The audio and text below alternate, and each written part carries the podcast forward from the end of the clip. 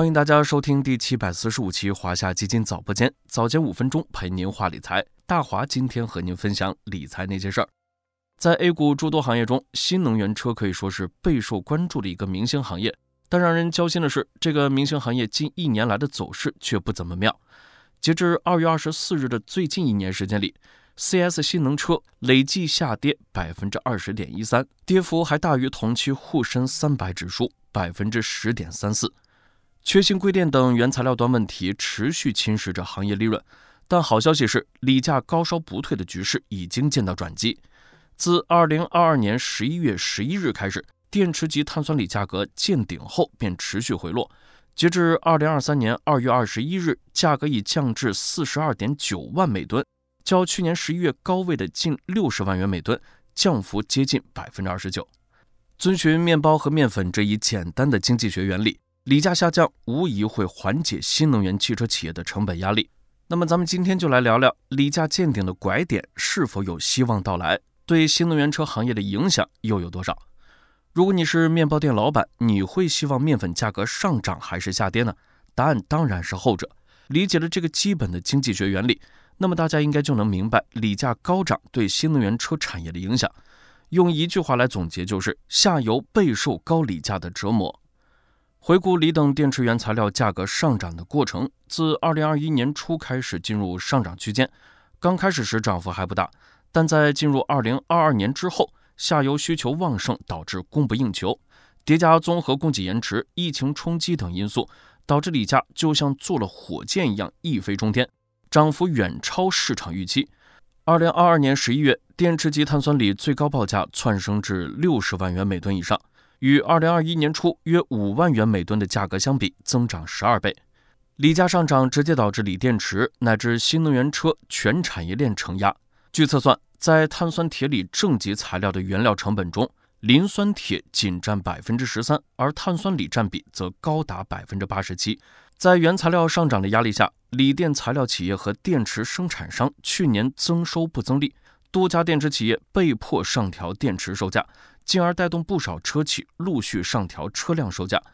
有分析认为，二零二二年碳酸锂价格狂飙，导致每辆电动汽车平均增加了一点五万元的成本。往后看，锂价见顶的拐点是否有希望到来？咱们不妨从供求两个方面来分析。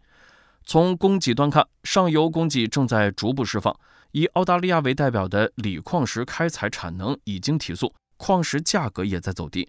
同时，涨价使得电池材料回收产业迎来机遇。预计二零三零年之后，电池材料将进入大规模回收阶段。从需求端来看，业内预计动力电池需求增长率将显著下降，需求紧张局面也将得到大幅缓解。以我国为例，目前我国动力电池总量已经很大，业内预计锂电子电池二零二三年总出货量增长率可能将从二零二二年的接近百分之百。降低至百分之五十左右。简单来说，此前刺激锂价大涨的供不应求这一主要因素正在发生变化。随着供求关系的逐步缓解，前期原材料价格暴涨造成的电池虚高价格将逐步回到较正常水平。锂价今年下半年可能进一步回归到三十五万元至四十万元每吨左右。未来比较合理的价格平衡点大概为二十万元每吨。随着锂价回归理性，去年备受成本上涨困扰的新能源车行业是否也将迎来布局良机？从政策面来看，虽然每一次补贴政策退出都会出现一段时间的市场萧条，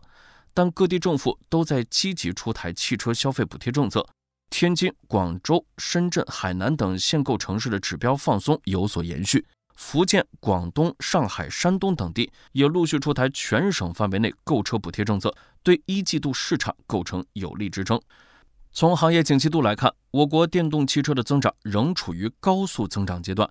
各地方补贴的发放以及新能源车企调价政策的落实，市场正在逐渐回温。今年很多新品，比如比亚迪秦 PLUS、智己 LS 七等发布，都获得了消费者的广泛关注。业内预计，二零二三年我国新能源汽车渗透率很有可能超过百分之三十，达到九百万辆，并有可能在二零三零年之前达到百分之五十。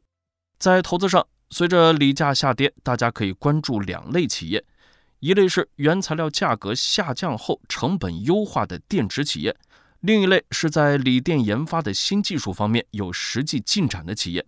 当然，就如大华刚刚分析的，锂价下跌对于整个新能源汽车产业链来说都是好消息。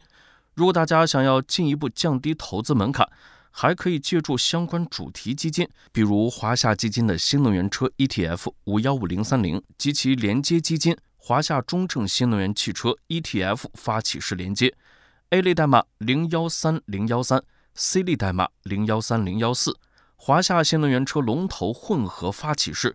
，A 类代码零幺三三九五，C 类代码零幺三三九六进行布局。好了，今天的华夏基金早播间到这里就要结束了，感谢您的收听，我们下期再见。